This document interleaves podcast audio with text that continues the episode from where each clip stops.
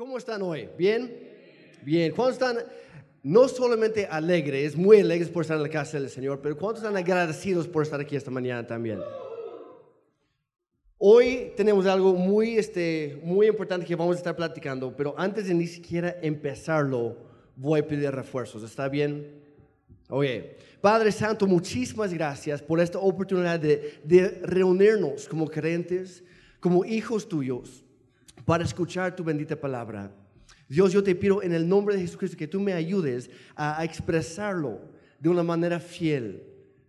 Dios, ayúdame con esto. Al fin de cuentas, no es mi palabra, es la tuya. Dios, te pedimos en el nombre de Jesucristo que tú nos reveles tu misma persona eh, eh, a, un, a un nivel que jamás antes hayamos conocido.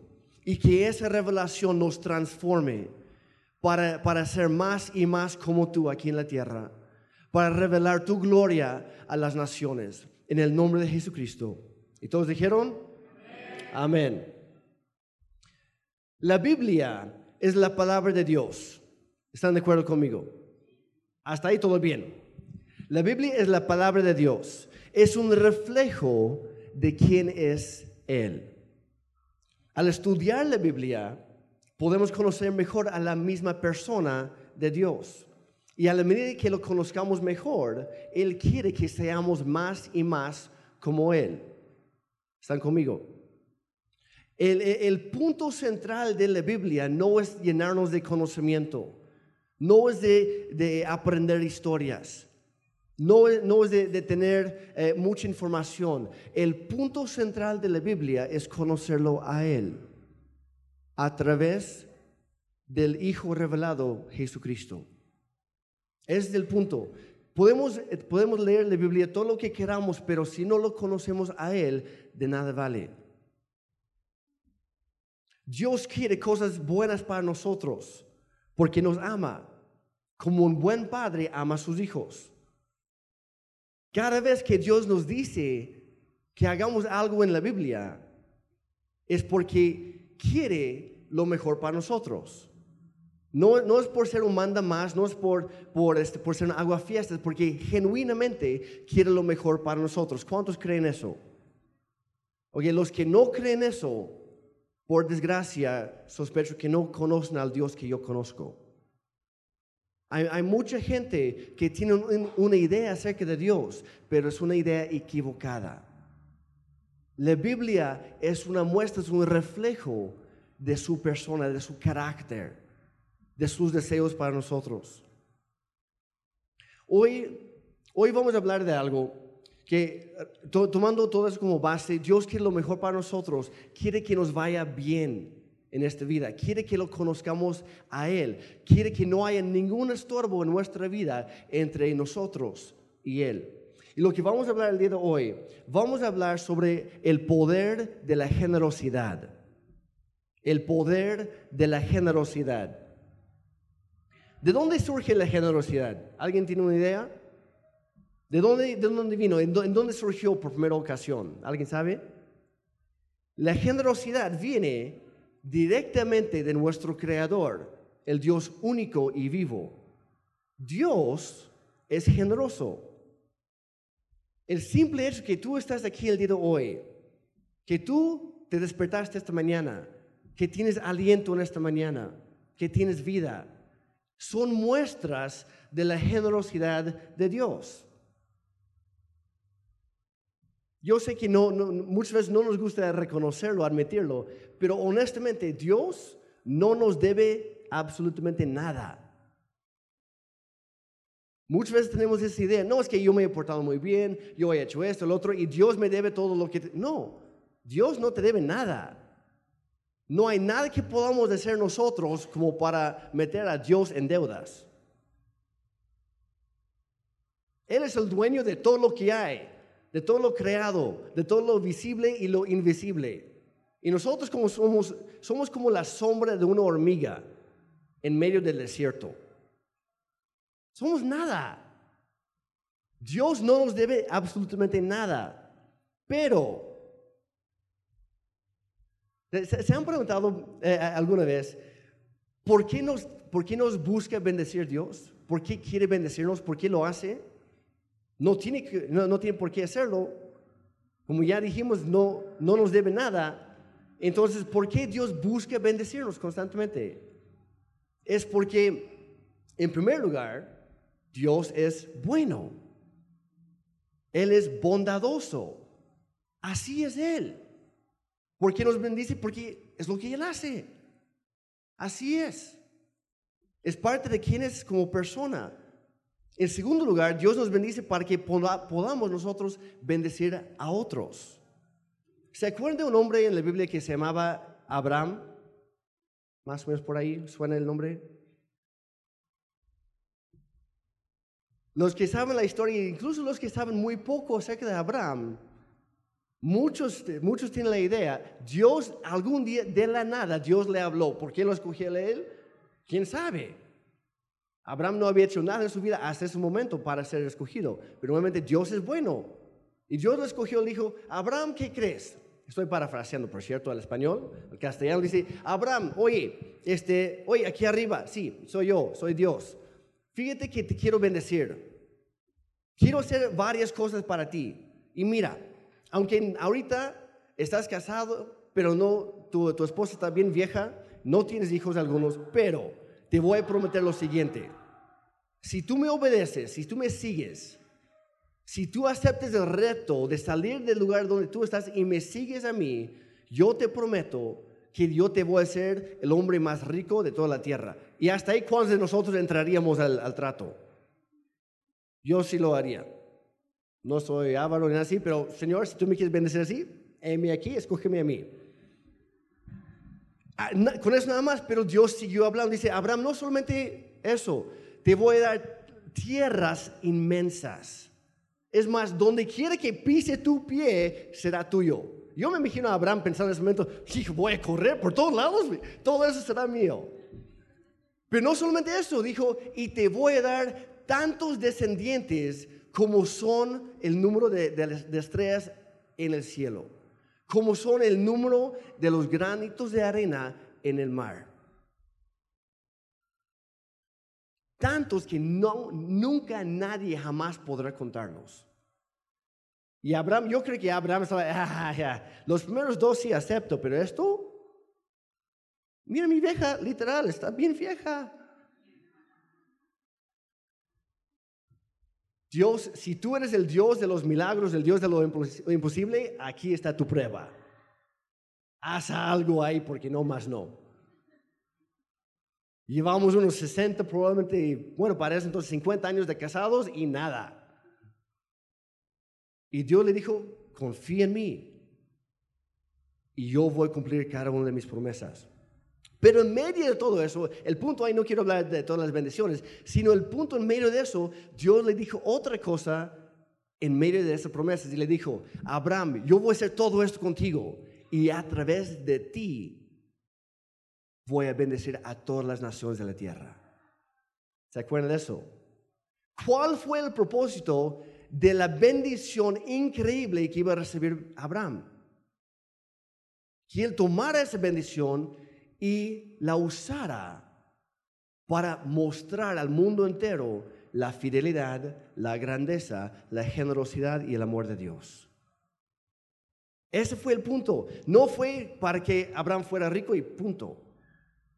Fue para que todo el mundo pudiera ver la fidelidad de Dios, su grandeza, su amor, su generosidad. Y lo mismo hace con nosotros espera que nosotros seamos generosos con otros de la misma manera que Él lo es con nosotros. ¿Están conmigo? Ok.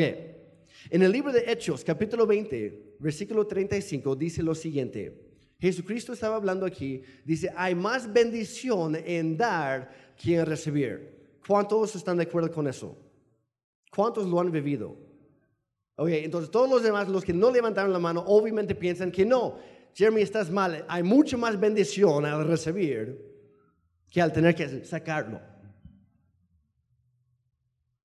Pero Dios no funciona así. En nuestros ojos materiales muchas veces pensamos, no, hay mucha, hay mucha más bendición obviamente al estar recibiendo algo que estarlo dando. Pero hay algo muy interesante que sucede aquí. En otra versión, el mismo versículo dice, Dios bendice más al que da que al que recibe. ¿Verdad? La bendición no es lo que recibimos. La bendición es lo que Dios nos da cuando nosotros damos a otros. Cuando nosotros damos, permitimos que Dios abra las puertas del mismo cielo sobre nuestra vida, sobre nuestra familia, para bendecirnos más. De hecho, de acuerdo a lo que nosotros damos a los demás, Dios nos dará a nosotros. ¿Saben eso? Bueno, para los que no me creen, Lucas 6, 38, nuevamente Jesucristo hablando. Lucas 6, 38 dice, den y recibirán lo que den a otros les será devuelto, por completo, apretado, sacudido para que haya lugar para más, desbordante y derramado sobre el regazo. La cantidad que den determinará la cantidad que recibirán a cambio. ¿Qué está diciendo? Entre más nos vaciamos nosotros. Y no estoy hablando solo del dinero. ¿Ok? No, por, si alguien está pensando, Jeremy está haciendo todo eso porque quiere mi dinero. No, no es cierto. Oye, de una vez vamos a, vamos a arrojar esa mentira, ese engaño por la ventana. No se trata solo del dinero. Entre más que nosotros vaciamos nuestra vida, nuestro ser en beneficio de otros, más Dios nos llena. Y cuando Él nos llena, no es hasta acá. No es hasta acá. No es hasta el tope. Dice la Biblia que es hasta el tope y luego todavía rebosando que incluso si tratar de apretarlo, sacudirlo bien, como algunos hacen con su, con su taxi ahí en la gasolina, están así para meter un poquito más de gasolina. Bueno, imagínense, tú eres el taxi y Dios te está sacudiendo para que pueda meter un poquito más en ti. Él con sus manos inmensas está apretando la bendición para que quepa más en tu vida, para que en turno tú puedas bendecir a otros. ¿Cuántos están entendiendo hasta ahorita? Ahora, quiero aclarar algo y esto es muy importante. Aunque hay bendición en el dar, no damos con tal de recibir más nosotros.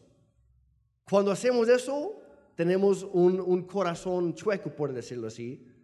Tenemos cierto problema de, este, de ser ávaros, de ser egoístas, de, de buscar lo propio.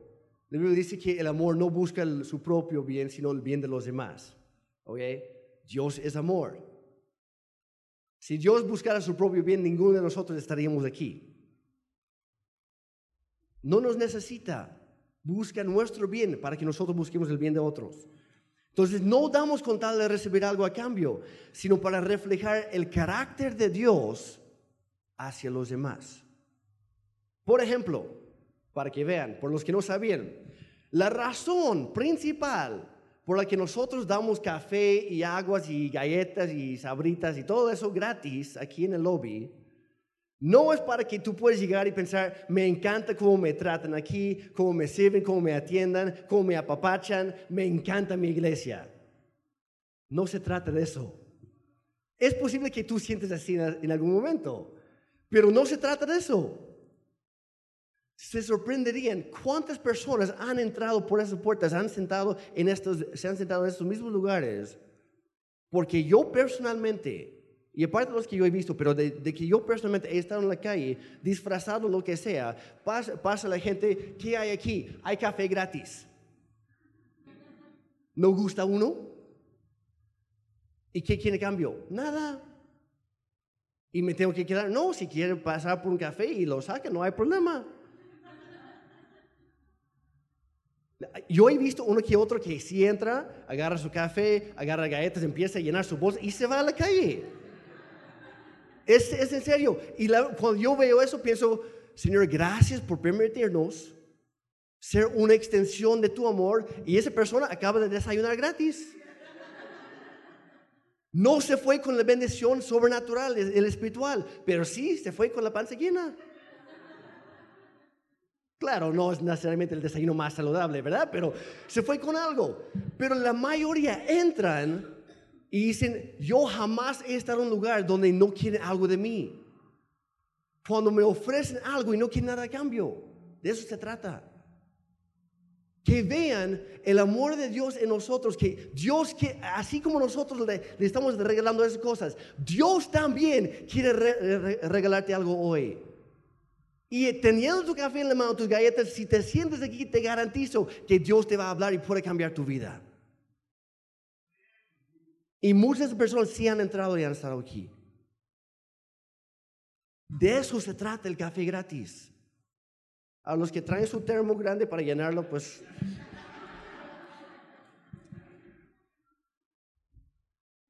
Y nuevamente, por si alguien estaba pensando, no, el café no es para aflojarles la billetera. No es para hacerlos sentir cómodos. Ah, no, pues como ya me dieron esto, me siento obligado a dar algo. No. Daniel ha dicho muchas veces a la hora de recoger las ofrendas al final, si vienes por primera vez, no queremos nada de ti. Queremos saber mucho de ti. Queremos conocerte, queremos que regreses, queremos darte algo, pero no queremos que nos des nada a cambio. Ese es un proceso que Dios hace en la, vida de cada uno. Ahora, para los que siguen regresando, ya, bueno, ahí vamos. Ya que Dios ha sido muy generoso con nosotros, reflejamos esa misma generosidad en primer lugar de vuelto hacia Él y en segundo lugar hacia los demás. La generosidad es uno de los resultados de ser agradecido. Cuando me doy cuenta de todo lo que Dios ha hecho en y por mí, me inspira a querer compartir eso con todos los demás, con todos los que yo conozca. Esto llega a ser eh, un ciclo en nuestra vida. En primer lugar, o primero, Dios nos bendice a nosotros y luego espera para ver qué vamos a hacer con esa bendición. Si somos mal agradecidos, egoístas, incluso quejumbrosos de pensando, de, pensando, cosas como, no, es que la verdad Dios no me, no me bendice mucho. Sí, tengo casa, coche, vida y alimento, pero eso no es nada. Hay mucha gente así, que nunca siente que tiene suficiente. Y hay otros que siempre están comparando, pensando, no, es que la verdad Dios no me bendice como me, cuando me está bendiciendo al otro y se vuelven egoístas, quejumbrosos. Y en ese momento se pierde la bendición, ahí se muere. Pero por el otro lado, si nosotros somos generosos con lo que Dios nos ha dado, Dios nos mira y se alegra. Se emociona y piensa, perfecto, por fin ya lo entendieron. Puedo como ellos ya lo captaron, yo puedo seguir enviándoles bendición porque yo sé qué van a hacer con esa bendición. No se lo van a quedar para sí mismos, van a repartirlo. Van a ayudar a los demás y a fin de cuentas los demás me van a ver a mí. Yo he tenido personas, personas que me han conocido toda la vida. Cuando yo me vine a México no tenía nada. Tenía un poco de ropa, ropa que según mi esposa era de muy mal gusto. Ya me cambió. ya me ayudó en esa área. Yo tenía mis maletas, tenía muy pocos ahorros y hasta ahí. Yo llegué, no estaba recibiendo sueldo, un poquito de ayuda de vez en cuando de, de, de amigos, de familiares de mi iglesia ahí, pero hasta ahí. Después de un año se acabó la ayuda.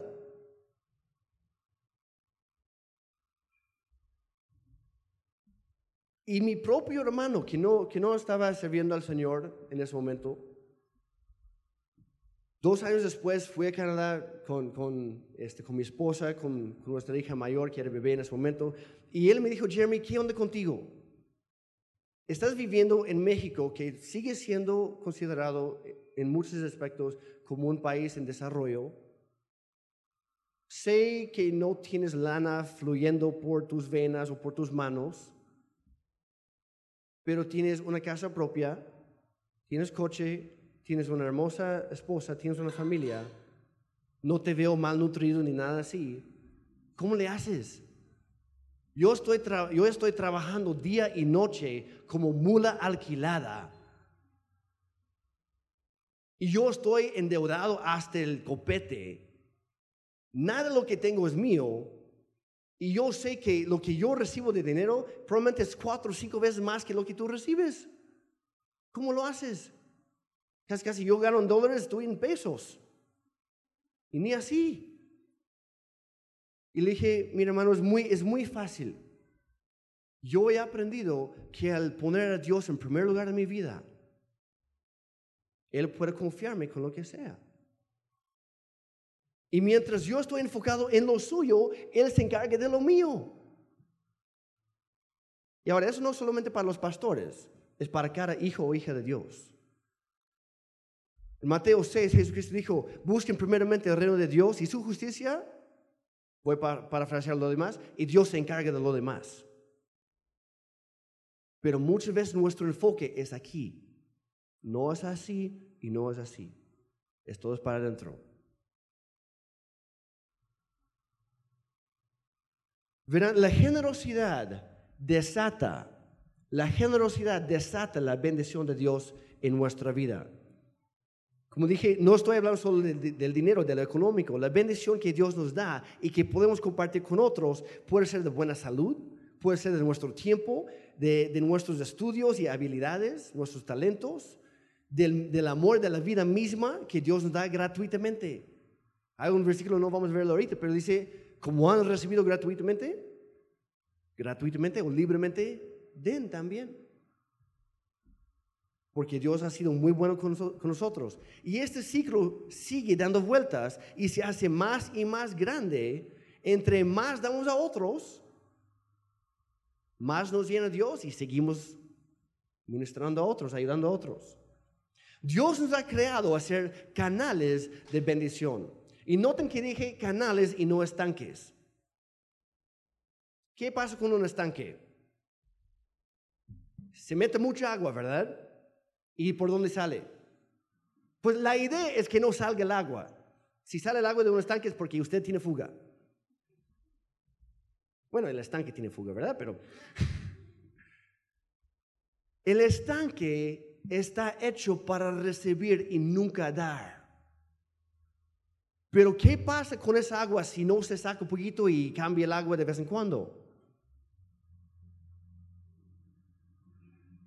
Se estanca el agua, ¿cómo se pone? Verde, amarillo, apesta. Yo conozco a muchos cristianos que con todo respeto son estanques y su vida ya se puso medio verdecita. Ya empieza a apestar un poquito, huele un poco raro. Porque constantemente están, si Dios me ama, Dios me quiere, Dios me quiere, y están hacia adentro todo el tiempo y tiene el enfoque equivocado, totalmente equivocado. La vida más fresca es la vida generosa. Porque constantemente las cosas están cambiando, constantemente Dios está haciendo algo nuevo contigo. Un estanque recibe, recibe y nunca da. Se echa a perder esa agua. Un canal, por otro lado, constantemente está recibiendo y a la vez está dando está sacando, está proviendo vida para todo lo que hay cerca. ¿Cuál de los dos quiere ser usted? Yo quiero ser un canal. Dios nos ha creado a ser canales. Proverbios 11:25 dice, el generoso prosperará. ¿Cuántos quieren prosperar? ¿Qué hay que hacer? Hay que ser generosos. Y el que reanima a otros será reanimado. En otras palabras, Nuevamente la ley de, sembrar y cosechar. Lo que tú saques de tu vida, con eso mismo Dios te va a bendecir. Si eres bien tacaño, bien de Monterrey, como dicen por ahí, ¿cómo va a poder Dios bendecir algo así? Es un ciclo de bendición. Dios quiere que seamos canales de su bendición, que seamos generosos. Vamos a ver rápidamente tres parámetros de la generosidad. Tres parámetros bíblicos de la generosidad. En primer lugar, si está ahí, por favor, los diezmos. ¿Qué es el diezmo? Es el primer 10% de nuestros ingresos que nosotros apartamos para Dios, reconociendo que todo lo que tenemos proviene de Él, no de nuestro esfuerzo, no de nuestro trabajo, no de nuestro jefe, no de nuestro negocio, todo viene de Él. ¿Por qué? ¿Cuántos tienen negocios aquí? Oye, algunos. ¿Cuántos trabajan para alguien más? ¿Cuántos no trabajan? La mayoría de las manos no, no se levantaron, ¿no? Es, Incluso si el negocio es nuestro, ¿quién nos da las fuerzas para levantarnos cada mañana para, para atender a nuestros clientes? ¿Quién nos da la inteligencia para poder hacer que los, que los números cuadren cada mes? ¿Quién nos da influencia para poder tener una base de clientela?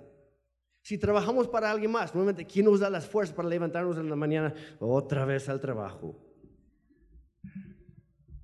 ¿Quién nos renueva las fuerzas? Dios. Nada de lo que tenemos es nuestro, todo proviene de Él. Entonces los diezmos, eh, reconociendo que todo es de Él, le devolvemos la primera parte a Él. ¿Se acuerdan de Abel y Caín en la Biblia? ¿Alguien? No voy a entrar demasiado esto, pero ¿alguien sabe por qué Dios aceptó la ofrenda de Abel y no de Caín? Algunos dicen, no, es que Abel ofreció una oveja, que es lo que quiere Dios, y Caín dio frutas y verduras. No, no es por eso. Porque más tarde en la ley de Moisés, Dios exigió esas mismas frutas y verduras. No era la sustancia, no era la materia en sí, era el corazón. Abel dio lo primero y lo mejor, y Caín le dio de lo que le sobraba. Dice, ah, yo, mira, yo puedo con esto, no necesito esto, Dios es para ti. Y hay muchas personas que tienen esa actitud.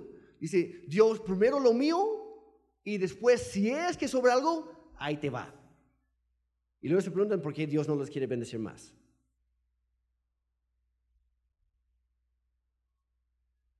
Los diezmos le pertenecen a Dios, no no a los pastores. Cuando nosotros damos nuestros diezmos, no lo estamos dando a los pastores, no lo estamos dando ni siquiera a la iglesia, lo estamos dando a Dios.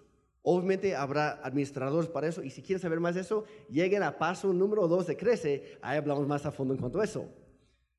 Pero Dios no necesita nuestro diezmo, no necesita nuestro dinero, no necesita nuestros recursos, no necesita nuestras cosechas. Entonces, ¿por qué las pide?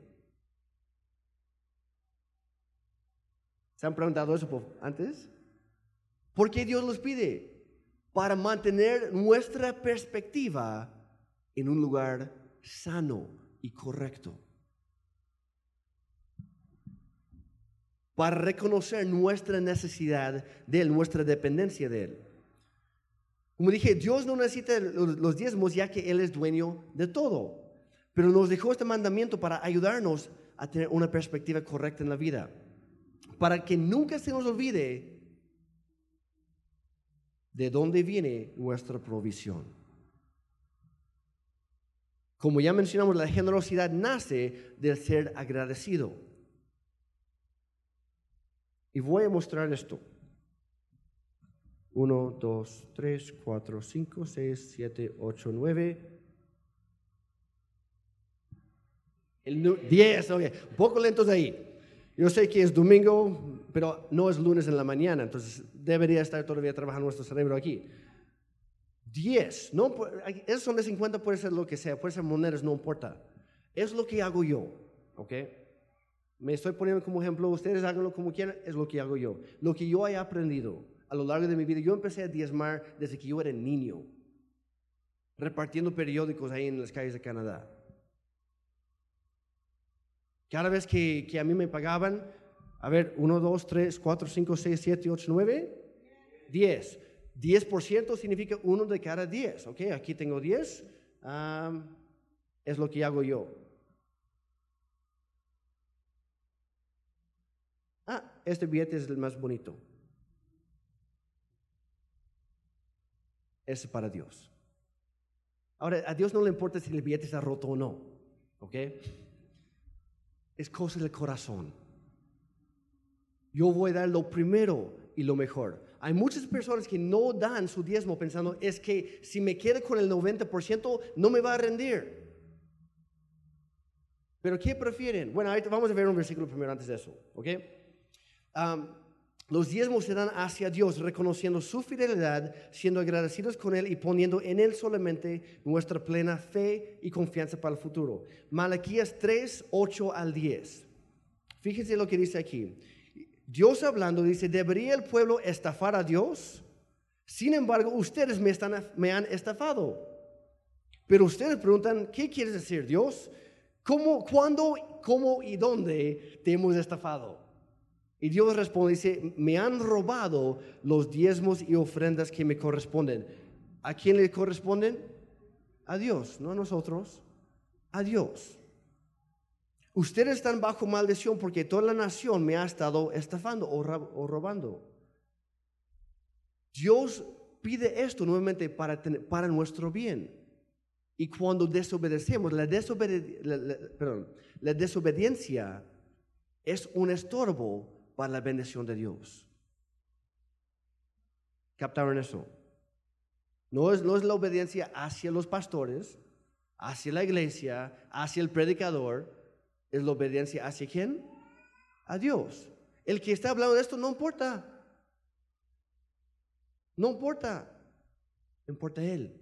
Y por eso lo hacemos. Dios sigue hablando. Dice, traigan todos los diezmos al depósito del templo para que haya suficiente comida en mi casa. Y esta es la parte que más me encanta.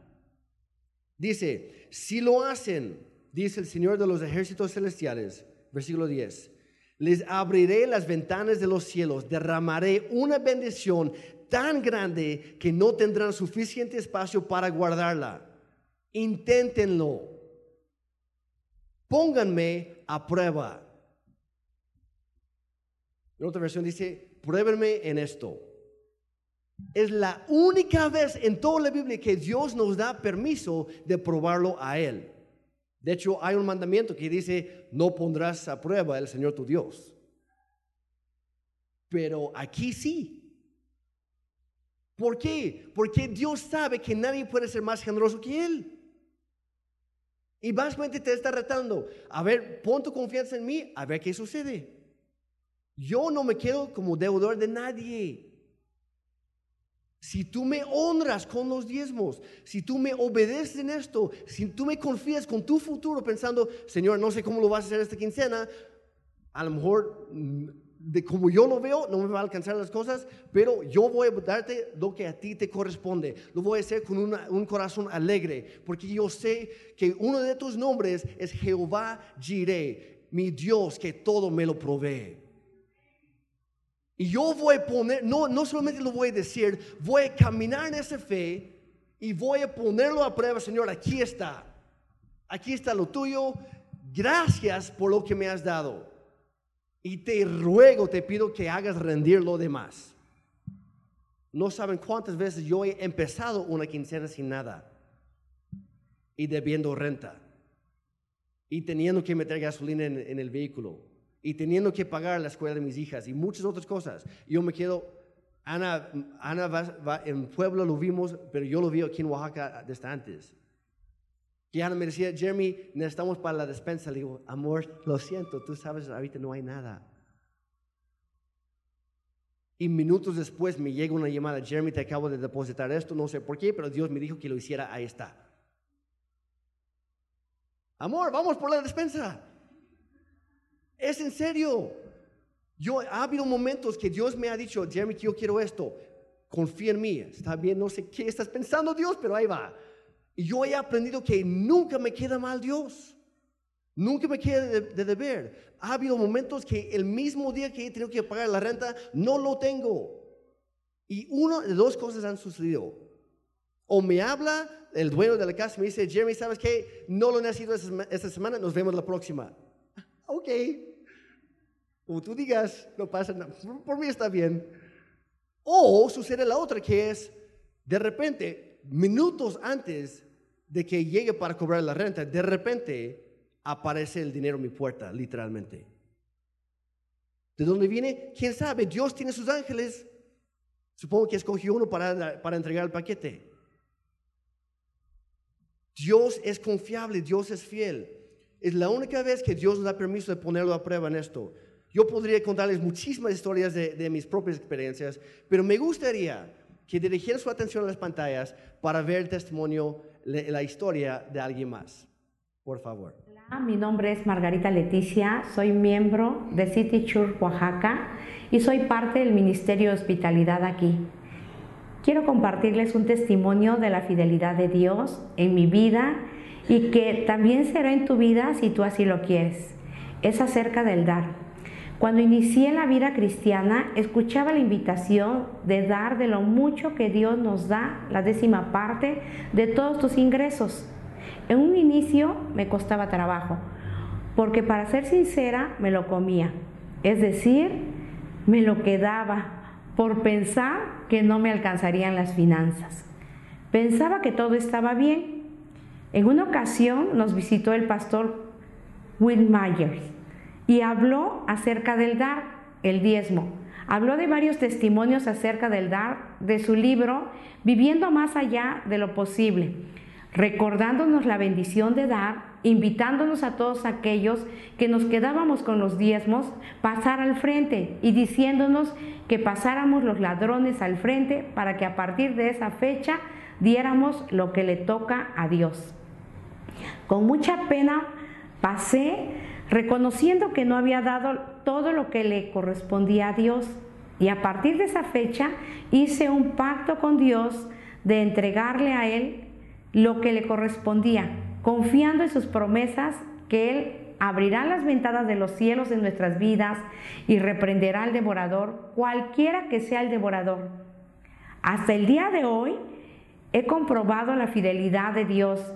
Antes de empezar a diezmar, la quincena no me alcanzaba.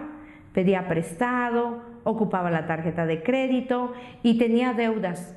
Pero ahora que doy el diezmo, veo la fidelidad de Dios.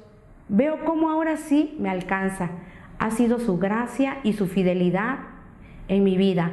Hoy te invito a dar a Dios lo que te toca de lo mucho que te da en esta tierra. Puedo decirte que Dios ama al dador alegre. Oye, en, Jeremías capítulo 17 dice, maldito el hombre que confía en el hombre. Otra versión dice que confía en sí mismo. Dos versículos después dice, pero bendito el hombre que confía plenamente en Jehová. Y luego describe cómo será esa persona. ¿Qué quieres para tu propia vida? ¿Una maldición con el 100%? O la bendición con los, con los 90. Verán, cuando, a mí, cuando me dan, yo, yo, no lo, yo no lo cuento, ah, todo es para mí. Desde el principio yo aparto eso. Y lo que queda, eso es para mí. Porque a Dios no le doy las obras. Yo soy la hormiga, yo me quedo con las obras. ¿Me explico? Oye, a Dios lo primero, lo mejor. La segunda, y vamos a tener que ir corriendo un poquito más. El segundo parámetro bíblico en cuanto a la generosidad o el dar son las ofrendas, que muchas veces son hacia la iglesia y otros creyentes. Que por cierto, quiero, queremos como pastor, como equipo pastoral, queremos agradecerles a todos ustedes que donaron para el nuevo techo. Esto es gracias a ustedes.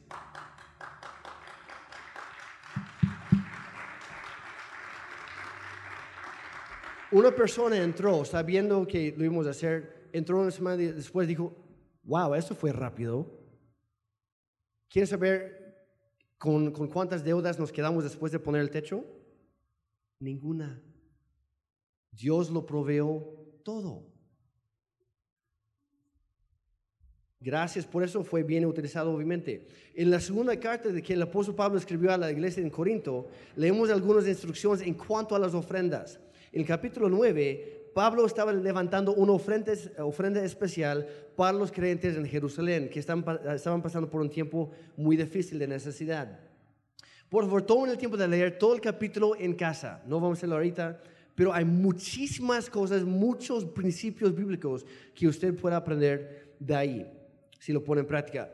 En este momento vamos a ver nada más unos cuantos versículos. Y hablando de las ofrendas, en, en el versículo 7 y 8, Pablo dice lo siguiente, cada uno debe decidir en su corazón cuánto va a dar. Y no den de mala gana y tampoco bajo presión. Porque Dios ama a la persona que da con alegría. En otra versión, Dios ama al dador alegre, como mencionó Margarita Leticia. Ojo aquí, eso no se refiere a los diezmos. Se refiere a las ofrendas, que son por encima de los diezmos. Pero el versículo 8 dice, y Dios proveerá con generosidad, nuevamente esa palabra, con generosidad todo lo que necesitan. Entonces siempre tendrán todo lo necesario y habrá bastante de sobra para compartir con otros. Las ofrendas son, bueno, Dios, gracias, ya cubriste todas mis necesidades. Tengo esto, ¿a quién puedo bendecir yo? ¿Qué necesidad estoy viendo? Pues no sé, Pastor Daniel, ¿sabes de algún, alguna necesidad?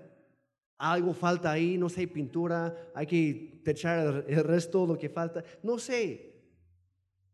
Pero es cuando Dios pone en nosotros el deseo de, de dar una ofrenda, de ayudar a algo más, alguien más.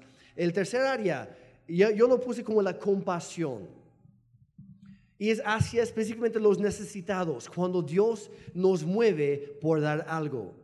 Ahora, hay personas que tienen el don de dar de por sí, que Dios les da muchas riquezas con el fin de bendecir a muchos otros. Muchas veces son empresarios, etcétera. Hablamos de eso también en, en, en Crece. Pero aquí está la cosa: el ser generoso, el ser generoso es lo opuesto de ser egoísta. Es tener el enfoque no hacia uno mismo, hacia adentro, sino hacia afuera, hacia los demás. Si seguimos leyendo en, Corintios, 2 Corintios 9, 10 y 11,